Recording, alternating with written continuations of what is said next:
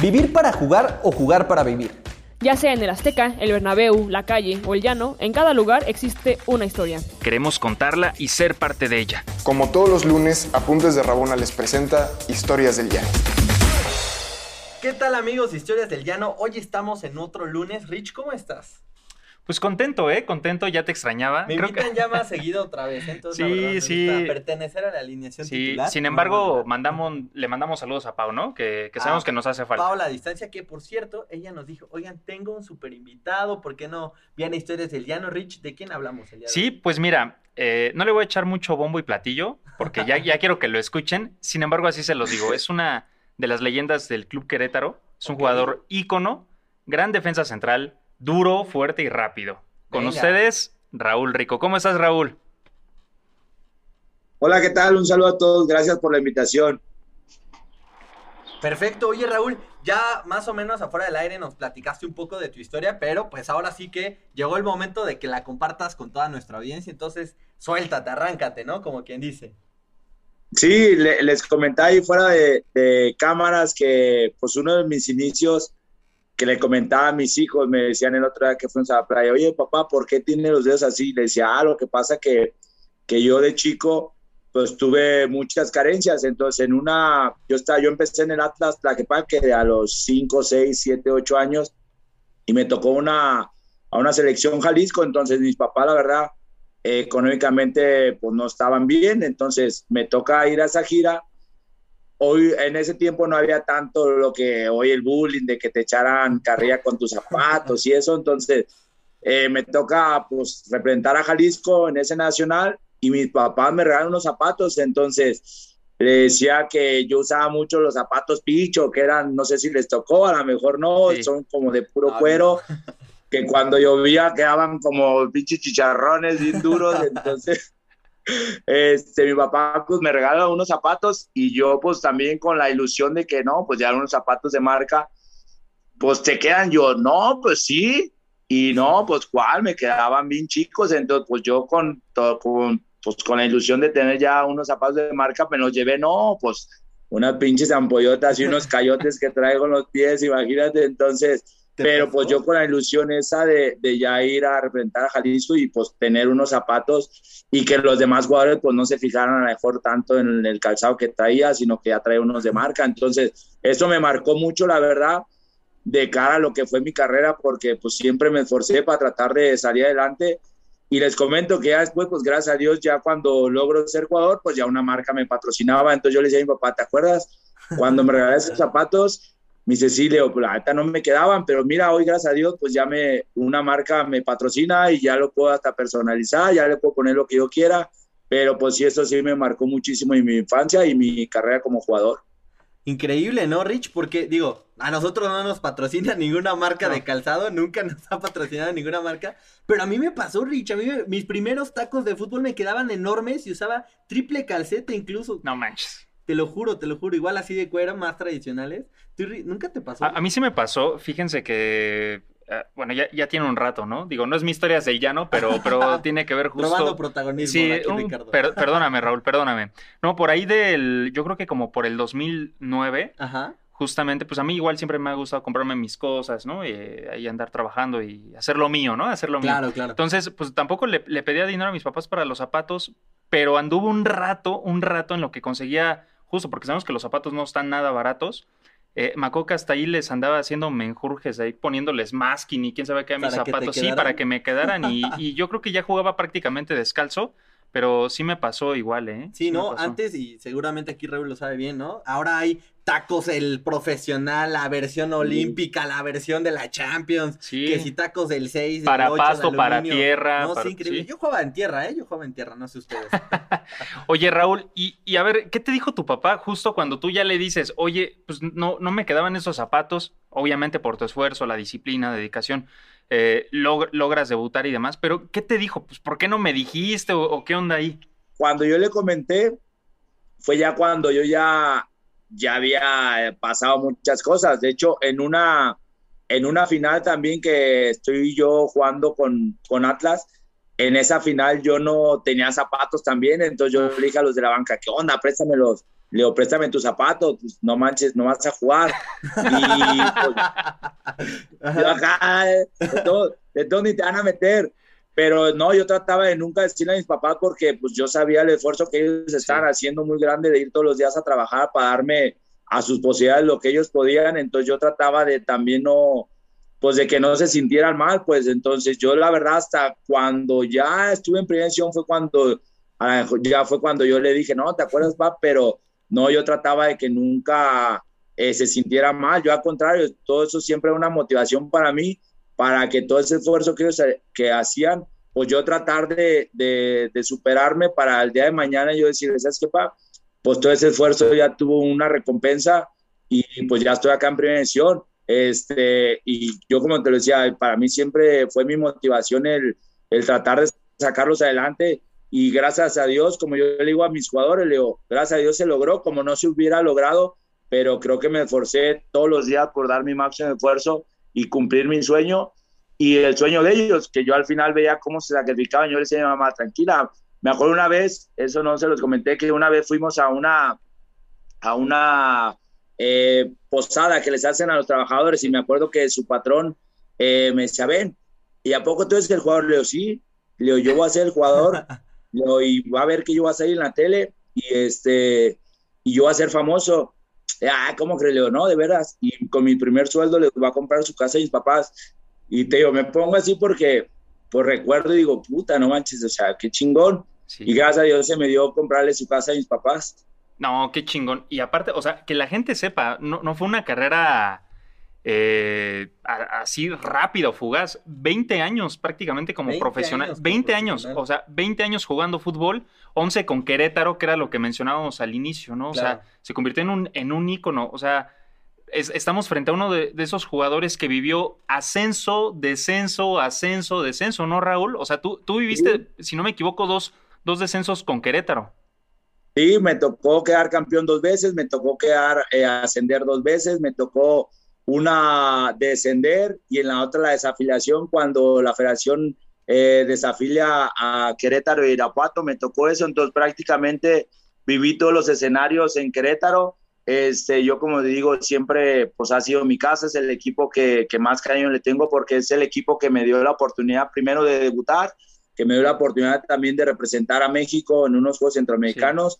Me tocó la oportunidad de ir con, con la selección mexicana sub-23, entonces, pues prácticamente soy de los jugadores con más partidos y minutos en la historia de todo el club, entonces, pues también esto, eh, la gente me, me reconoce mucho porque al final yo nunca olvido mis raíces, entonces Claro. si había la oportunidad, se acaba el partido y me quedaba allá afuera del estacionamiento comiéndome unas tortas, un taco, me, cuando me tocaba que me expulsaban, me iba a la porra a festejar con ellos, a gritar, la manifestación de 5 mil gentes que fuimos en el clásico contra San Luis, iba al frente de todos ellos caminando, No, Eh, cuando me fracturan viajo con el equipo y viajaba con la porra, o sea, prácticamente me sentía parte de- del, del equipo, me sentía parte de la afición, me sentía parte de la barra, entonces por eso fue que ese, ese cariño con la gente y con la directiva de que me dio la oportunidad tantísimos años y que confió en mí tantos años.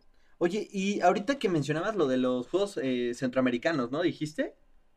Sí, sí, sí. Yo, yo aquí, eso la verdad, yo no lo, lo, lo traía aquí en mi script, ¿no? No traía el guion de esto, pero me gustaría saber qué, qué sentiste en ese momento después de, de todo lo que pasaste, de haber estado con el patrón en esa posada, los tenis, Los que- callos. los callos, los golpes, todo. ¿Qué se sintió escuchar el himno nacional en una competencia, pues que justamente, ¿no? Eh, representas a México en esta instancia. No, pues yo, yo creo que eh, es el, malo, el mayor logro que tiene algún deportista. Eh, yo de entrada, cuando íbamos en el avión, pues ibas con toda la delegación, tenía a Nancy Contreras, Soraya Jiménez, Ahora. eh, esta Ana Gabriela Guevara, íbamos en el mismo avión que nosotros, entonces imagínate, todos nos veían por raro, pero al final vamos representando al mismo país, entonces, este, la verdad, y ya cuando sales a la cancha y estás levantando tu bandera, que estás en el himno, yo creo que es el mayor logro que tiene algún deportista, y en lo personal, pues sí volteaba atrás y decía, puta, o sea, todos esos años, todo ese sacrificio, todo ese esfuerzo, toda esa dedicación, pues aquí está la recompensa. Entonces, la verdad sí fue yo el primer partido que me toca jugar con la selección, no, pues de volada, hablarle a mis papás, a ver si vio en el partido, si lo viste, si la fregada, o sea, igual fue como cuando mi debut, me acuerdo que mi debut en primera edición, eh, se acaba el partido y yo iba, porque ni tenía, eh, no tenía coche, yo iba en el camión, me bajo del camión en Querétaro ya en primera edición y le marco a mi papá, me acuerdo que eran los teléfonos de tarjeta, me bajo chinga a la esquina, le marco, oye papá, ¿viste el partido? Eh, jugué titular y la frega, no, oh, sí, toda la familia, entonces yo era más mi preocupación por si lo habían visto y que estuvieran orgullosos de mí. Qué orgullo. O sea, yo hasta me siento orgulloso y, ni soy de su familia. o sea, de verdad. Oye, Raúl, a ver, entrando en sintonía y sin querer meterte en jaque, ¿eh? yo sé que eres de la Colonia Independencia, que ibas eh, seguido al Estadio Jalisco. ¿Qué representa el Atlas también para, para ti? Eh, no solamente, inclusive, tal vez hablo específicamente como un futbolista, sino en esta parte de la pasión por el fútbol. No, pues es que Atlas, eh, mucha gente lo conoce, mucha gente no lo conoce, que yo arranqué en Atlas, entonces para mí representa mucho porque desde los cinco años, pues yo estuve en el Atlas Paradero, entonces hasta los 12 años estuve en la institución, entonces para mí representa mucho que hay una rivalidad muy fuerte con Querétaro, entonces este, yo esto casi siempre lo divido, ¿por qué? Porque pues a lo mejor en el papel me puedo meter en problemas, ¿no? Por la rivalidad que hay de los descensos.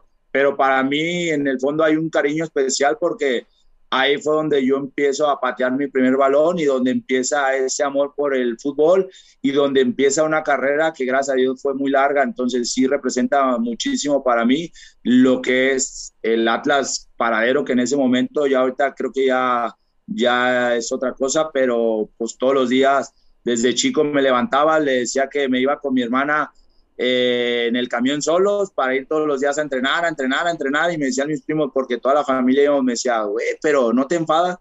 digo, no, capaz que Dios me dio este don, capaz que quiere que sea jugador profesional. Me dice, no, yo ya me harté, pues todos los días, imagínate. y yo le platico a la gente, me dice, güey, ¿has trabajado de alguna otra cosa? Le digo, no, yo prácticamente, pues todo, todo mi trabajo que ha sido, ha sido siempre del fútbol, o sea, no he trabajado de ninguna otra cosa más que del fútbol. Entonces le digo, si Dios me dio esta virtud, pues la tengo que explotar y la tengo que exprimir hasta lo máximo que me dé. Te digo, gracias a Dios tuve la oportunidad y se me dio como no se me pudo haber dado también recordando aquel descenso de Querétaro justamente a manos del Atlas, ¿eh? O sea, que se, cumplieron, creo, hace apenas poquito, como, como, no, 10 años. Rich. Ah, no, no, bueno, ya, ya nos dijeron viejos, Raúl. En, mi época, en mi época el descenso no existe, Rich. En primera división ya no existe ni el ascenso ni el descenso. Oye, Raúl, yo te quiero preguntar, ¿cuál dirías que fue tu mayor aprendizaje de tantos años de carrera profesional? No, pues es que el fútbol, la verdad, tienes un montón de aprendizaje. Primero, te hace una persona muy madura, te hace ser una persona muy responsable, eh, te hace ser muy independiente, o sea, la verdad, te hace ser una persona muy fría también. En el fútbol yo les digo, eh, acá a lo mejor son muy crueles porque muchos entrenadores te van a decir que eres bueno, otros te van a decir que no sirves para nada. Entonces también mentalmente te hace muy fuerte. Y yo como les digo, a lo mejor yo era el más limitado, pero mentalmente yo creo que era el más fuerte de todos. O sea, a mí cualquier adversidad, yo siempre la tomaba como un combustible y como para demostrarle que lo puedo hacer. Entonces me decían, ¿sabes qué? Y eso me, me pasó muchísimo tiempo en primera edición, que me decía la directiva, ¿sabes qué, Raúl? Pues vamos a traer un refuerzo. Ay, yo decía, perfecto, ¿sabes que no hay aumento? Le decía, perfecto, eh, presidente, ¿qué te parece si me la juego con mi sueldo?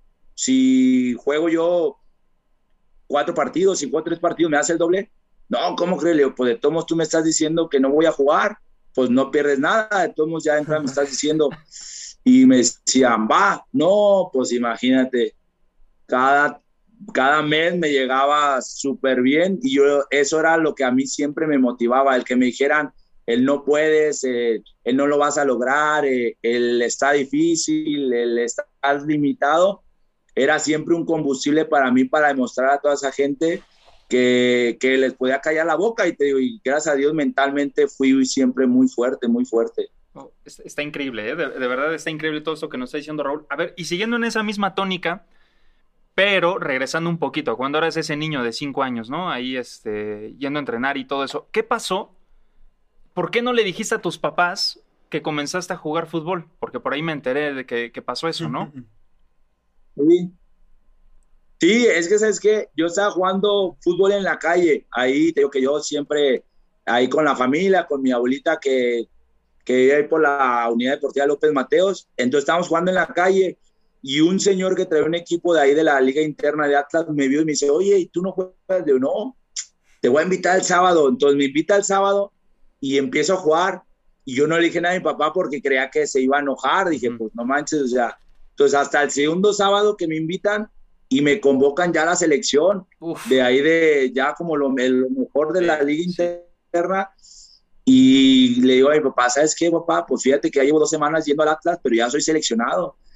Y me dice, oye, pero ¿por qué no me habías dicho? Leo, no, pues yo tenía miedo de que me ibas a regañar. Entonces, pues yo a lo mejor eh, con ese miedo de que a lo mejor me iba a regañar, pues no le decía hasta que ya dije, ah, yo creo que hasta que ya esté seguro, pues le voy a decir a ver qué me dice. No, pues él bien contento dice, no, fíjate que yo no sabía, pero él porque pues iba a trabajar, lo que te digo, pues ellos siempre trabajaban, entonces eh, pues fue un gusto para él.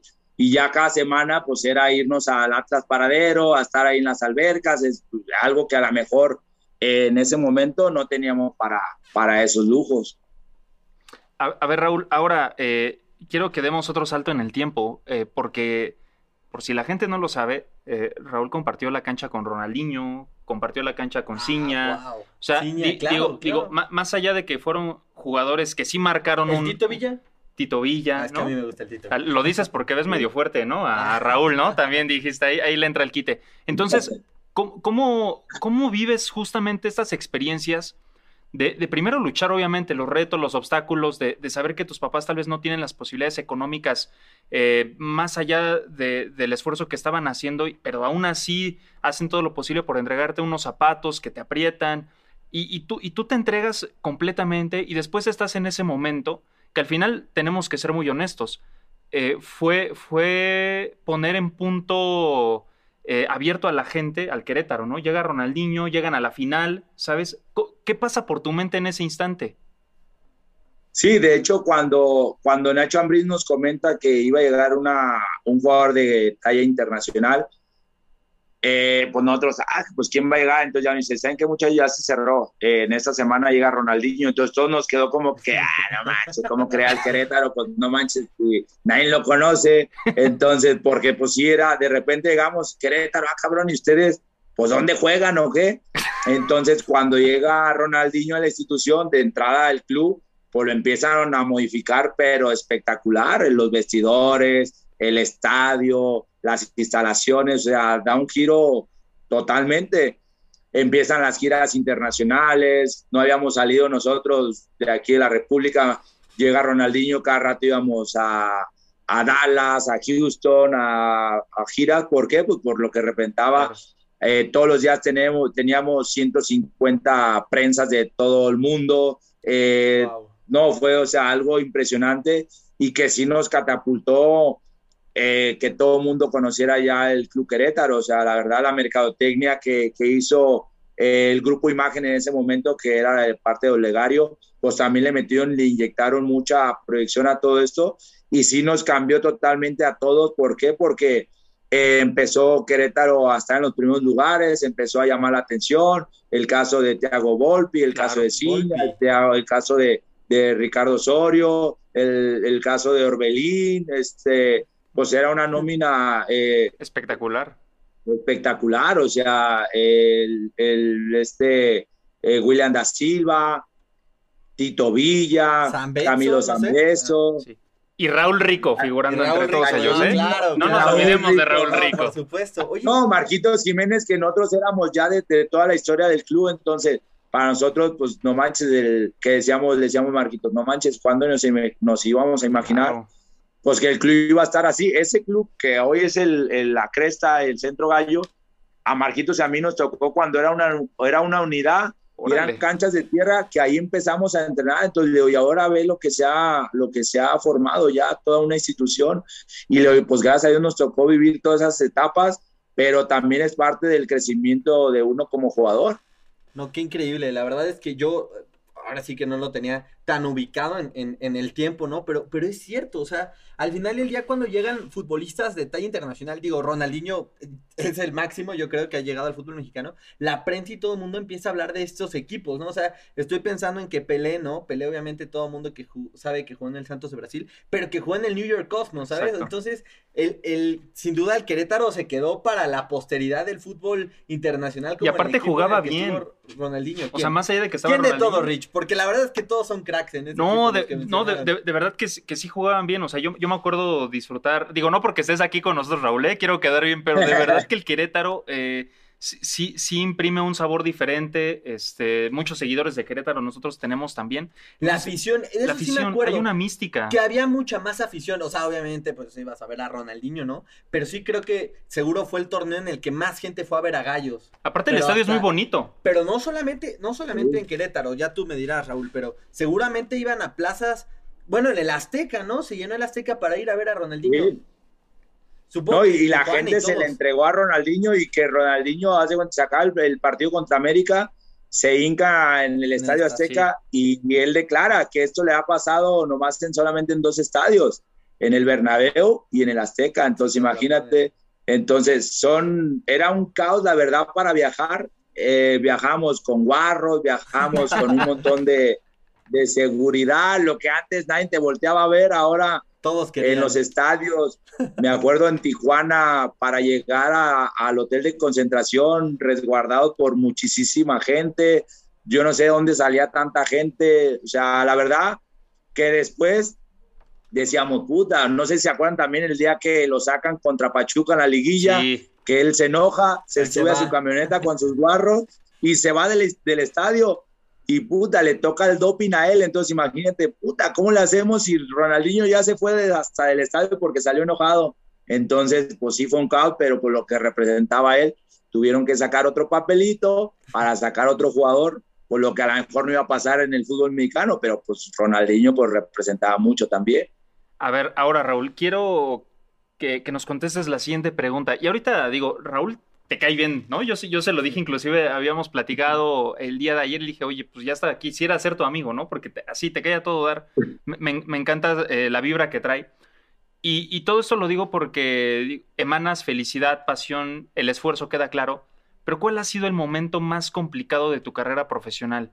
Digo, supo, quiero suponer que tal vez alguno de los descensos, pero ¿qué, ¿qué te dejó inclusive alguno de estos momentos, ¿no? ¿O por qué ha sido tan difícil para ti? ¿Alguna lesión quizá? Sí, tuve, tuve, la verdad, gracias a Dios en mi carrera no tuve tantas lesiones. Eh, tuve algunas, pero eh, en el papel a lo mejor complicadas y leves. Tengo una fractura aquí en el cráneo. Eh, tengo tres placas, 14 tornillos. Tengo una fractura en el quinto metatarsiano del pie derecho y una fractura de nariz que en el mismo, en el mismo golpe que me dan, pues me fracturan la nariz entonces, creo que fueron eh, las dos lesiones más complicadas que tuve. De él más, pues eh, no tuve operaciones de rodilla, no tuve operaciones de tobillos, no tuve nada. Eh, me mantengo haciendo muchísimo ejercicio, que es lo que me gusta, es mi pasión. Y eso te deja porque al final, yo como les digo a mis jugadores, Leo, es la frustración más grande para algún deportista el estar lesionado, el ver a tus claro. compañeros, el entrenar, el estar al 100 y que tú no puedas moverte, eso creo que es la mayor frustración que tiene cualquier deportista.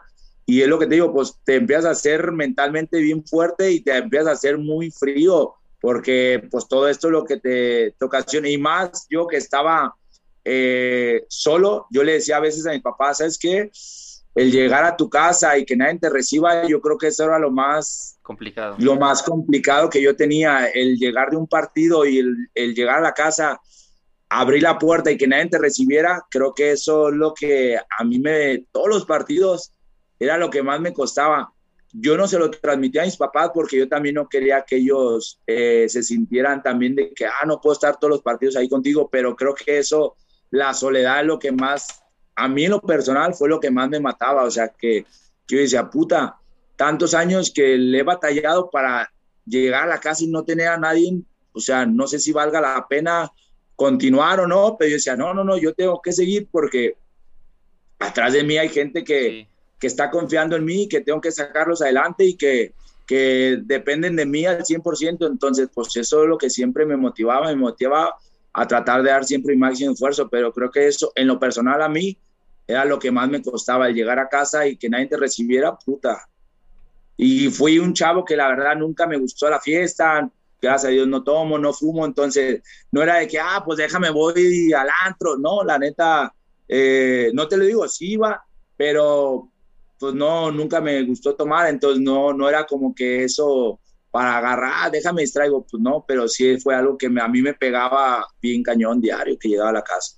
Oye Raúl, y antes de irnos me gustaría eh, cerrar con, con esa pregunta, ¿no? Para que toda la audiencia también sepa qué está haciendo hoy Raúl. Hoy en día, ¿quién es Raúl? ¿Qué hace? Y pues ya con eso, si quieres. aparte de meterle duro al gym, ¿no? Que nos queda claro que, sí, que ya ¿eh? eso está bien. No, pues eh, te digo, gracias a Dios, en el último equipo que, que participo, que fue Cimarrones, después de la final contra, contra Querétaro, me mandan a Cimarrones, que fue su filial, y ahí termino yo mi carrera, termino mi carrera como jugador, y la Universidad de Guadalajara, la UDG, me invita para participar de auxiliar técnico. Entonces me dicen, Raúl, eh, yo estuve en UDG muchos años también, me tocó ascender ahí con la UDG en tercera edición a segunda. Entonces el profe Dávalos me invita, me dice, Raúl, creo que tienes muchísimo que aportar a la institución, tienes mucho que aportar a los chavos, me gustaría que incorporadas al cuerpo técnico, no sé cuál es la intención, yo quería obviamente seguir jugando, pero también ya era un tema que ya lo había platicado con mi esposa, que, ya estaba más cerca del retiro. Entonces, digo, ¿cómo ven? Me están ofreciendo pues empezar un nuevo reto que no es nada fácil, la verdad yo se los comento que no es nada fácil el, planear tan solo una sesión de entrenamiento, sí es algo complicado, pero le iba a dar, perfecto, profe, pues es algo que también a mí me, me ha llamado la atención. Me dice, nosotros te vamos a meter a estudiar, vas a estar acá con nosotros y empiezo. Y gracias a Dios, este primer torneo nos toca jugar la final con UDG eh, perdemos la final en el Jalisco y al siguiente año me dice, ¿sabes qué, Raúl? Ya te vamos a dar un equipo, ya vas a ser tú el encargado de la tercera división, ya tienes toda la responsabilidad tú, entonces, pues me tocó dos años estar dirigiendo ahí con UDG en la tercera, las dos torneos eh, calificamos y ahorita actualmente soy entrenador de una tercera división de River Plate, un proyecto que lo trajeron de Argentina acá a Guadalajara y me hicieron la invitación, que la verdad la he disfrutado al máximo, ahorita ya el equipo está calificado, que es a lo mejor algo que no se esperaba. Entonces, pues ahí vamos, ya estamos en mi última jornada. Esta semana juego mi, último, mi última jornada y de cara ya a lo que venga la, la liguilla. Entonces, eh, pues actualmente soy el entrenador de tercera edición. Esperemos a ver qué pueda pasar, pero ya ahora pues estoy al 100% como entrenador y, y con la misma ilusión como de jugador, picar piedra para el día de mañana estar en primera edición, que esa es mi máxima meta ahorita, el estar en primera edición. Qué, pues bueno, qué increíble. Ya, ya, bueno, hay que decirle, no Raúl, profe, profe Raúl, profe Raúl, discúlpenos, ¿no? Sí. No, qué maravilloso y pues desearte los mejores de los éxitos, ¿no, Raúl? Ahí, ojalá próximamente te vamos. Dirigiendo a un equipo de primera, sí, Cruz Azul. a ver, a, ver, si dirigen primera, que nos siga hablando. Sí, pues, digo, aparte, ya mira, han pasado muchos de Querétaro en Cruz Azul, ¿eh? También jugadores, o sea, Orbelín, me acuerdo de Margarito mucho. Entonces creo que podemos este, esperarlo, ¿no? No queremos pues, comprometerte, Raúl, no nos digas nada de eso. Tú nada más sonríe pero pues obviamente nosotros echándole porras, ¿no? Sí, te deseamos pues, pues lo mejor. Muchísimas gracias, muchísimas, no, y agradecerles también, la verdad, agradecerles, este, siempre es importante recordar todos esos momentos, siempre con la nostalgia, porque de repente te digo, pues ya al ver a, a mi familia, a mis hermanas, que le digo, yo a veces pues me junto mucho con ellas y le digo, no manches, o sea, qué chido es el fútbol y yo se los comparto a los jugadores, le digo, el fútbol si tú le das, te va a dar para darles a todo mundo, o sea, hasta la persona que menos creas le vas a poder ayudar. Entonces yo creo que, que gracias a Dios eh, tuve esa bendición de que me pudiera ir, eh, si no excelentemente bien, pues me fue bien y me dio la oportunidad de ayudar a muchísima gente y que con gusto lo hago también y que también yo siempre le digo a mis papás, siempre he estado agradecido totalmente con ellos porque pues a lo mejor nosotros vivíamos, le decía ahí en los departamentos, muchas veces voy a, recordar dónde vivía y digo, puta, llevo a mis hijos y digo, mira, yo aquí de chico viví. Y mis hijos se sorprenden como que, ay, papá, ¿y a poco sí? Pero creo que es bueno también regresar. Claro. Siempre tener las bases de dónde saliste para que te sigas motivando y te sigas preparando para, pues, para ir creciendo y para ir mejorando. Yo creo, yo le digo a mis jugadores, no es malo también salir de tu colonia, de tu barrio, porque al final creo que el esfuerzo pues tiene una recompensa y esa recompensa es que puedas vivir mejor, que puedas vivir bien y que puedas vivir cómodamente. Leo, pero pues sí te tienes que sacrificar todos los días y muchos no quieren pagar ese precio del sacrificio. ¿Por qué? Porque pues sí es mucha dedicación, Leo, pero creo que, que vamos por el buen camino, creo que nos estamos preparando de la mejor manera. Y me decía un profe, me decían, eh, gracias a Dios tuve muchísimos profes como entrenadores, me decían, Raúl, pues bienvenidos al sufrimiento. Dice, hay que tener la maleta siempre lista para correr y para que te corran. Entonces le digo, dice, pero estás, estás convencido que quieres esa profesión. Le digo, sí, profe. Le digo, de jugador me dijeron muchas veces que no lo iba a lograr. Y ahora de entrenador yo sé que el margen de errores es más corto, que, el, que la posibilidad son mínimas, pero así como jugador lo logré, de entrenador lo voy a lograr, profe. Entonces le digo, téngalo por seguro que, que ahí nos vamos a ver en prevención. Entonces, pues vamos a prepararnos y que el tiempo nos dirá. Y así será, Raúl. De verdad, agradecerte por, por esta gran charla. Fue, fue increíble, quedan muchísimas cosas. Esperemos volverte a tener de nueva cuenta por aquí.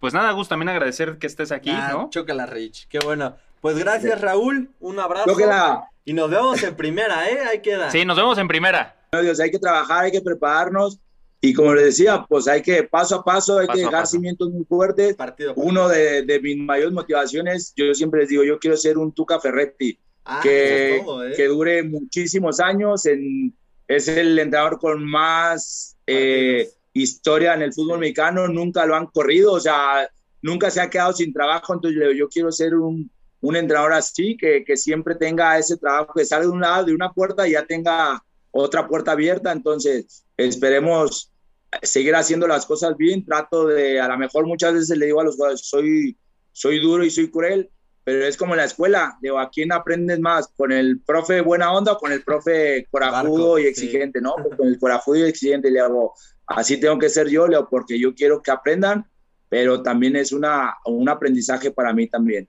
Que así sea, Que ¿no? así sea. Feliz Pues, lunes bueno, a todos Nos vemos el próximo lunes, 6 de la tarde. en Historias de Llano. ¿Quieres más historias? Síguenos en todas nuestras redes sociales como Apuntes de Rabona para ver el mundo desde el fútbol.